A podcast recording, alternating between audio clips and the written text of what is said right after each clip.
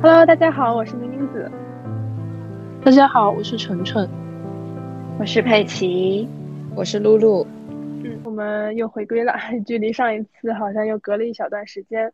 然后这次录制呢，就是因为，嗯，这是一个我觉得比较特殊的十二月，因为从，嗯，月中到呃月初到月中，我们经历了很多嗯规则上的变化。然后，其实所谓的。大疫三年，就是抗疫的这三年，感觉终于进入到了一个尾声。说实话，我个人是挺开心的，所以还就召集到姐妹们一起去聊一聊，嗯，过往的这三年我们有没有什么心态上的变化和想说的一些感悟。然后最重要的是想聊一下，嗯，这难熬的三年终于过去了。那么在明年我们可能身体也好了一点之后，明年我们有没有什么特别想做的事情？那些可能是因为曾呃，可能是因为过去的这三年被耽搁的事情，然后也可能是因为我们目前又想做的一些新的事情。等真正的开放了之后，我们想做什么？其实大家的情绪多少我也能感知得到，但是还是想问一下，就是过去这三年，大家对于疫情有什么想说的吗？三年确实很长，然后也经历了很多，有没有什么特别印象深刻的事情想分享，或者自己有没有什么？嗯，跟三年前相比，因为这场这场经历而发生的改变，想分享。嗯嗯，我觉得这三年 对我来说还是蛮关键的三年的，因为这是我从呃学生到职场人的一个转变的这三年，因为我是二零一九年十二月开始我正式工作的。那一直到现在，基本上就是概括了这疫情的三年嘛。那当时我找工作的时候，就就就有人说，二零一九年是近十年来最差的一年，也是接下来十年，呃，最好的一年。那时候还没有新冠，然后也没有想到这个话就不幸言中了。啊，那这三年我首先很感恩的就是我在职业上还是比较顺利的，就就是虽然这三年里面很多人，嗯。的工作或者很多人公司的业务会受影响，但是自己也是嗯没有经历裁员减薪，呃甚至还经历了换工作，这个是我很感恩的。另外一个比较感慨的部分啊，就是嗯这三年我是觉得它让很多人的呃想法发生了分化，然后让很多人就是渐行渐远，尤其是呃。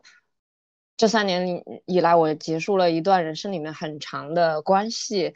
那这里面有一部分可能是对疫情的看法不一样，是一个催化剂。然后接下来可能又开始脱单的过程，又受到了风控的一些影响，其实并不是很能很顺利的开展。呃，那我最大感受就是这三年真的很多人因为呃疫情的处理的方法或者是态度的不同，就是意见会越来越分化，然后大家的对立会越来越多，然后不同的派系也出现了。这是我对这三年里面就是最大的观察。嗯嗯，我想 echo 露露的一个观点，就是因为刚刚露露说这三年是很重要的三年，因为我跟露露差我们同一届的嘛，也对我来说也是。从毕业当中经历过职场的三年，但是我也是想说，这三年大概是我一共二十八岁的人生里，感觉我经历过变化最多的三年。不管是可能我自己也在长大，我自己的成，我自己的思想也在变得成熟，变得复杂，变得呃更多元化，更辩证的去看待问题。然后同时环境也在发生着变化。我就感觉对比这三年，我前二十五年的人生里，可能都没有经历过这么大的一个变动吧。就是我没有失去过去出行的自由，我也没有戴着口罩去，就前面的人生里都没有经历过需要一定出门要带点什么的一个经历。然后我特别想说的就是，我感觉自己这三年就是就发现有很多人，呃，就是他们思想和见识上，大家真的是有很多。就我不知道怎么表达，就是每个人的想法是如此的不同，是我在前面二十五年的人生里从来没有意识到的。可能我前面的人生除了上学，就是可能最多出国可能会稍微多彩一点，但是我的生活就非常的单一。然后当时的网上也没有那么多的，呃，很非常鲜明的议题，不管是关注社会还是关注生活，我之前从来没有对这方面有过一些。过多的关注，我大概真的是只在读书。但是这三年，我看了，不管是从，呃，那个大状况开始爆发的时候，还是到现在，我有关，我有比之前更关注网上新闻，我会真的发现每个人的想法是这么的有多样性。就是我之前就是没有打开自己的一些思维，去特别辩证的看待问题。然后这三年，不管是跟身边的人交流，就像露露也是说，可能会跟之前的男朋友去交流，或者是跟朋友去交流，我会发现能够跟别人一起去讨论一些事情，嗯，对我来说是一件很好的经历。之前我很少去跟正面一些事情，但是自从有了这个疫情之后，我就是可以跟别人去大谈某一个议题，非常直观的表达这个想法，然后非常的发现别人的想法是跟自己很不一样，然后想去跟他 battle 的事情，我是没有过的。我我觉得我现在的语言表达有点没有那么好，但是我真的就是这三年最大的感悟，就是我发现人跟人居然如此的不一样。就是我前面就是一直在上学，一直在读书，我没有去。发现人跟人的思想是有这么大的差异性的，就是这三年，简而总而言之，我发现人类的多元化。嗯，然后也可能对，然后也可能因为自己身边的疫情，还有政策，还有不停自己身边的环境会有一些轻微的变化。我对自己这三年之内的表现，我觉得自己是自己的应对能力还是很强的，就对自己还是很满意的，就是这一点。嗯。嗯嗯，我再补充一下，就是也是因为这个意见不同，我这三年最大的习得，当然也是社社会人转化的一个标志，就是学会了不与傻瓜论论长短。就是大家意见不同的时候，我比较乐意就是不说话。对，不要浪费自己的时间。对，但是我，但这是我一个新这个见识上的转变。一开始我都不知道有这么多的傻瓜，然后可能我这有这么多的傻瓜怎么回事？想跟他们争一争。后来说，嗯，不争了，没有意义的。他们想什么是什么吧，就是会有这样的一个变化。嗯嗯，Peggy 呢？哎，但是我觉得我好像可能跟就是玲玲姐有。有一部分可能不太一样，就是您只是说他觉得这三年他的变化是很大的嘛，但我觉得我这三年没有什么特别大的一个变化，除了就是在疫情的开始的时候，因为我换工作，所以呃那一段呃大概那两三个月刚换工作那两三个月会让我感觉呃整个环环境的变化呃剧烈，然后对我有一些比较大的一个影响，但我觉得从那之后的这个真正迈入疫情的这个时。这一段的时代，我觉得我内心是非常平静。我觉得我生活是很有规律，心如止水的感觉。对，所以我觉得这点反而是我可能跟林一直不太一样。然后我本来也都一直觉得说，呃，我我并不觉得我的生活有被特别大的影响，是不是因为我很适应这个疫情的环境？就是他给人的感觉是非常的压抑的，就是在我回看这三年，就是呃这三年其实他带给每个人的感觉应该都是非常压抑的。你不能够随意的去到任何一个场所，本来你是可以随意的去到任何一个场所嘛，你你可以拥有这些自由出入的权利的，但是又因为疫情你没有办法。所以我本来一直觉得我适应的很好，那直到就是今年。我在十一的时候去旅了一趟游，嗯，然后发生了很多很不好的事情，就包括呃，大家难免在这三年出游会遇到的事情，包括呃，疫情资讯不对等，或是各地政策不一，难以遵遵守等等的状况。我觉得差不多是在这个 moment。我觉得我无法心如止水的面面对这三年的疫情时代，我就默默的决定要开始准备移民。嗯，以上就是我的总结。对，哈，我觉得回台湾就好，就挺好的呀。我也觉得。啊？什么？我觉得回台湾挺好的呀。真的吗？嗯，其实可能就。嗯，回台湾肯定会是一个选项，但是因为这个选项太容易达到，这个选项对我来说，它可能是一个无论今天我呃七老八八十了，我没有什么嗯能力的时候，我也可以选择回到台湾。呃，但是就是我现在可能目前的考虑都还是在往一些呃其他国家的移民去走。就是我觉得我会做这种剧烈的反抗，在某种程度上，真的是因为，呃，那一段时间，我觉得在某种程度对这一片土地有一些失望，就是，嗯，就是在两，嗯，在疫情刚开始的时候，我刚换了工作，然后到了上海苏州这边生活的时候，其实当时大陆的这块土地对我来说是。呃，富含机会的，可能就像是呃，大部分的人就是呃，其他省的人对于上海市的一个憧憬吧。我觉得大陆对我来来说就是这么一回事，就是它是拥有很多机会的，然后光鲜亮丽的，然后有不同的新事物充斥的。所以我本来对换了工作之后，接下来的这三年应该要是，嗯，怎么说纸醉金迷。就是生活中每天都是有很多新奇有趣的事物，然后自己的成长会有一个阶跨跨阶层的一个提升。但是我觉得这这三年我回顾了一下，我觉得我是在，呃，我可能因为没有达到自己的预期，这这当然可能呃并不能够完全的怪罪于说是因为疫情而导致了我。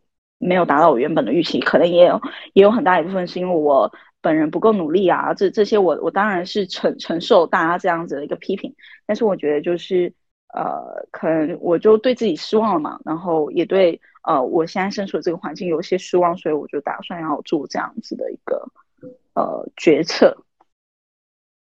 怎么办？我现在是不是在讲一个很很很很很让大家觉得很负面的一个？还好还好，我想讲的也特别敷衍，就是 如果我接下来要讲的话，就就我肯定就不要放进去了。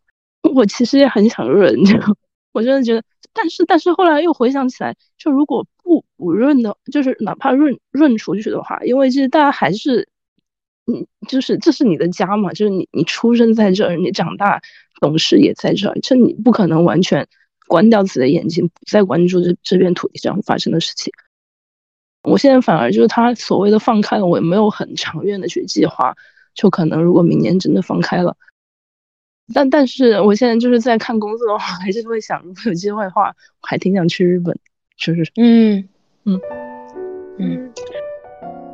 刚晨晨不是提了一句，就是我们现在的状态其实跟我们今年四月份没有什么差异嘛？你们觉得没有差异吗？有差异的，月份以前。二零二一年的话，没有什么差异。嗯，四月份还是有差异的。四月份我们还在风控呢。四月份以前，因为其实上海风控以前，我真的做核酸次数一只手就能数过来。嗯，对我也是，我就没怎么做过。对啊。魔幻的二零二二。由此可见，Peggy 可能会经过疫情之后，对未来有一个更远一点的规划。那么我们。呃，我就比较好奇，大家如果说对眼前的话，等我们真正的都轮了一波以后，等好起来以后，等明年的状态如果可以比二零二一年还要更好的时候，大家有没有什么想做的事情啊？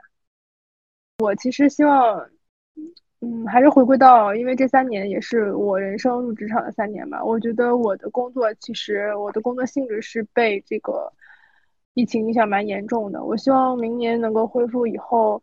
我的工作包括线下的一些活动，线上的一些活动能够照常开展，然后我可以以此去收获更多的一些经验的提升。然后个人生活上的话，那我肯定当时一九年年底回国的时候，我特别特别想去把国内好好玩一玩，因为之前把欧洲玩了很多我想去的城市，心愿已经达成了，但是在国内的时间。当时就在上学，现在终于有工作了，有时间又有钱的时候，我想在国内多去几个我特别想去的地方，比如说，比如说我很想去贵州，我很想去海南，我很想去走一下川藏线，这样就是希望明年自己能够多一点旅游机会，把这三年都没有旅程的游都补回来。嗯，如果是我的话，其实我最想要做的就是 work remotely，就是我们超多美国同事，他们就是。每年可以有几个月的时间，他可能是在不同的国家，然后在工作，然后去真正深入的去体验当地的一些生活，然后又工作生活两不误，然后又外加体验新事物。嗯，所以我就是很希望，就是明年可以。太押韵了。谢谢。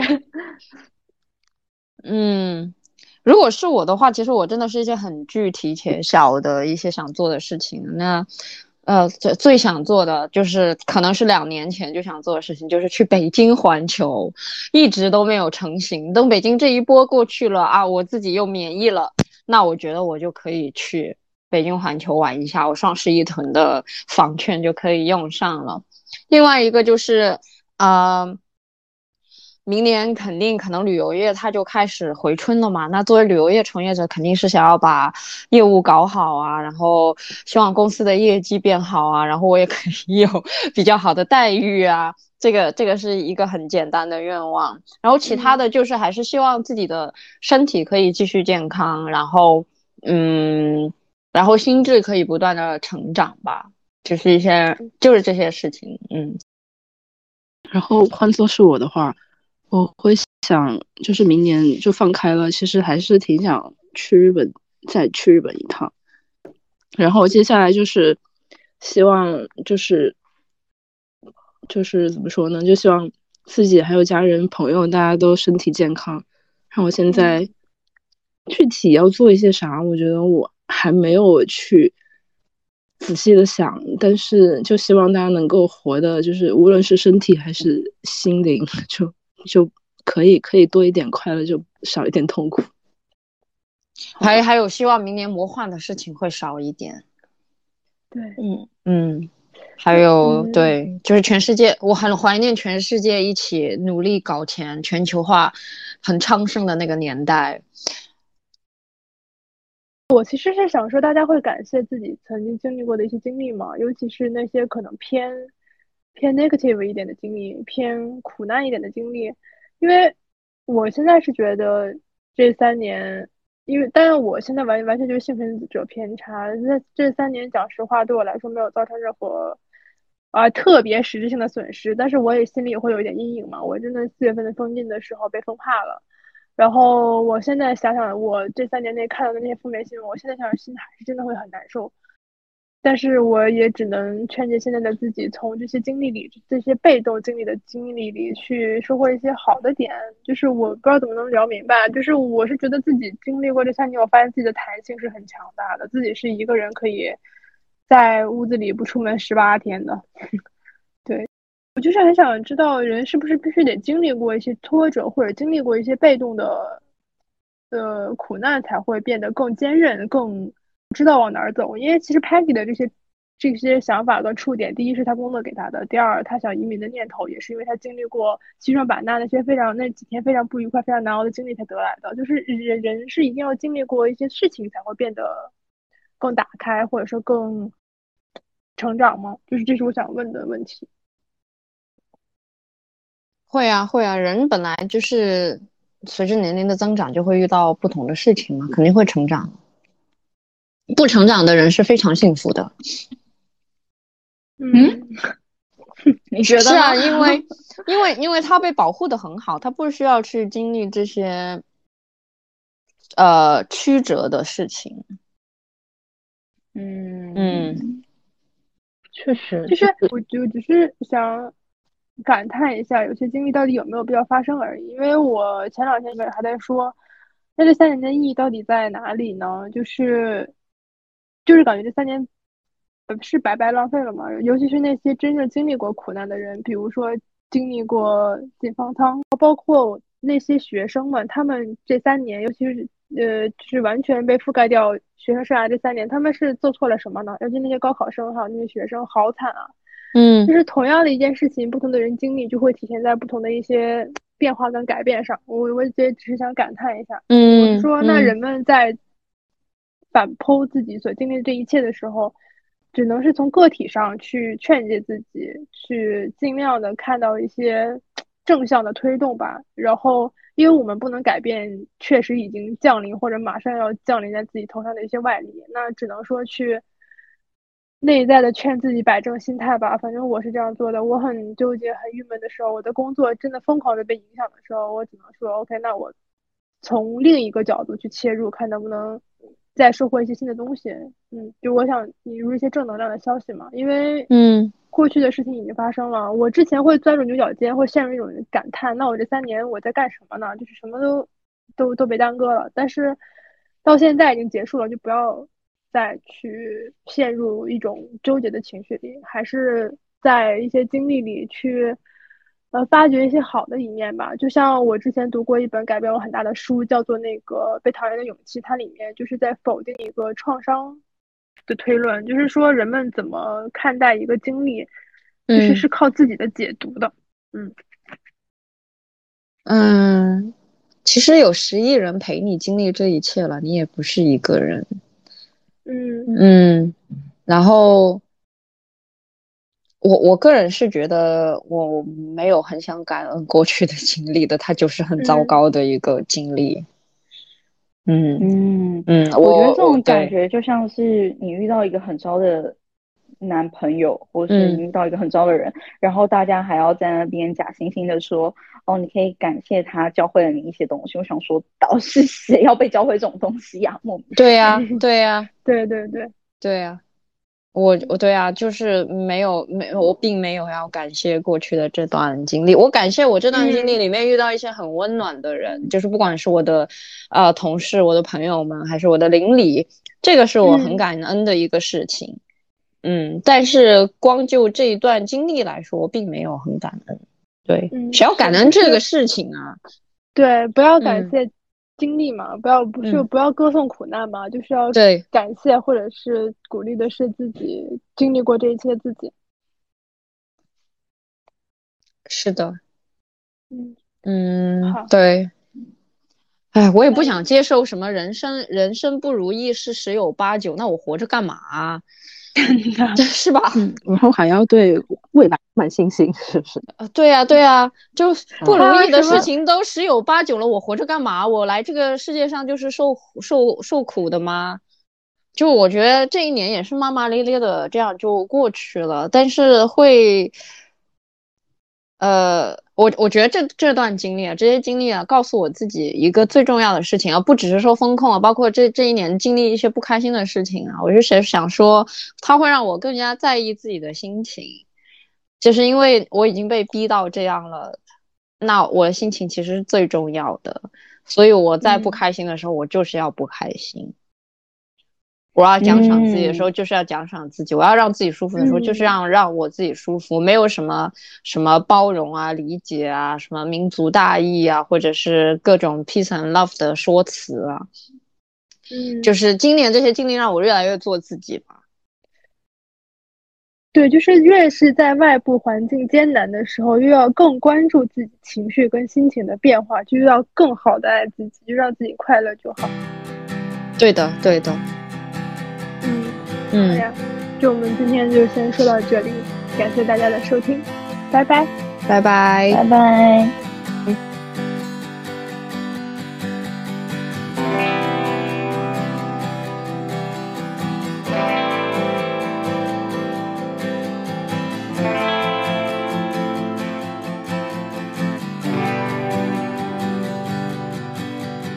我最爱去的唱片。